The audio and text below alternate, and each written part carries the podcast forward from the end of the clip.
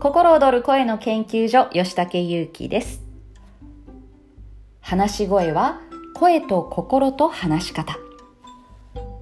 声は生まれつきではなくその話し方も話し方の癖があります。その裏に隠された心や性格についていろいろなことをお伝えしていきたいと思ってますのでどうぞよろしくお願いいたします。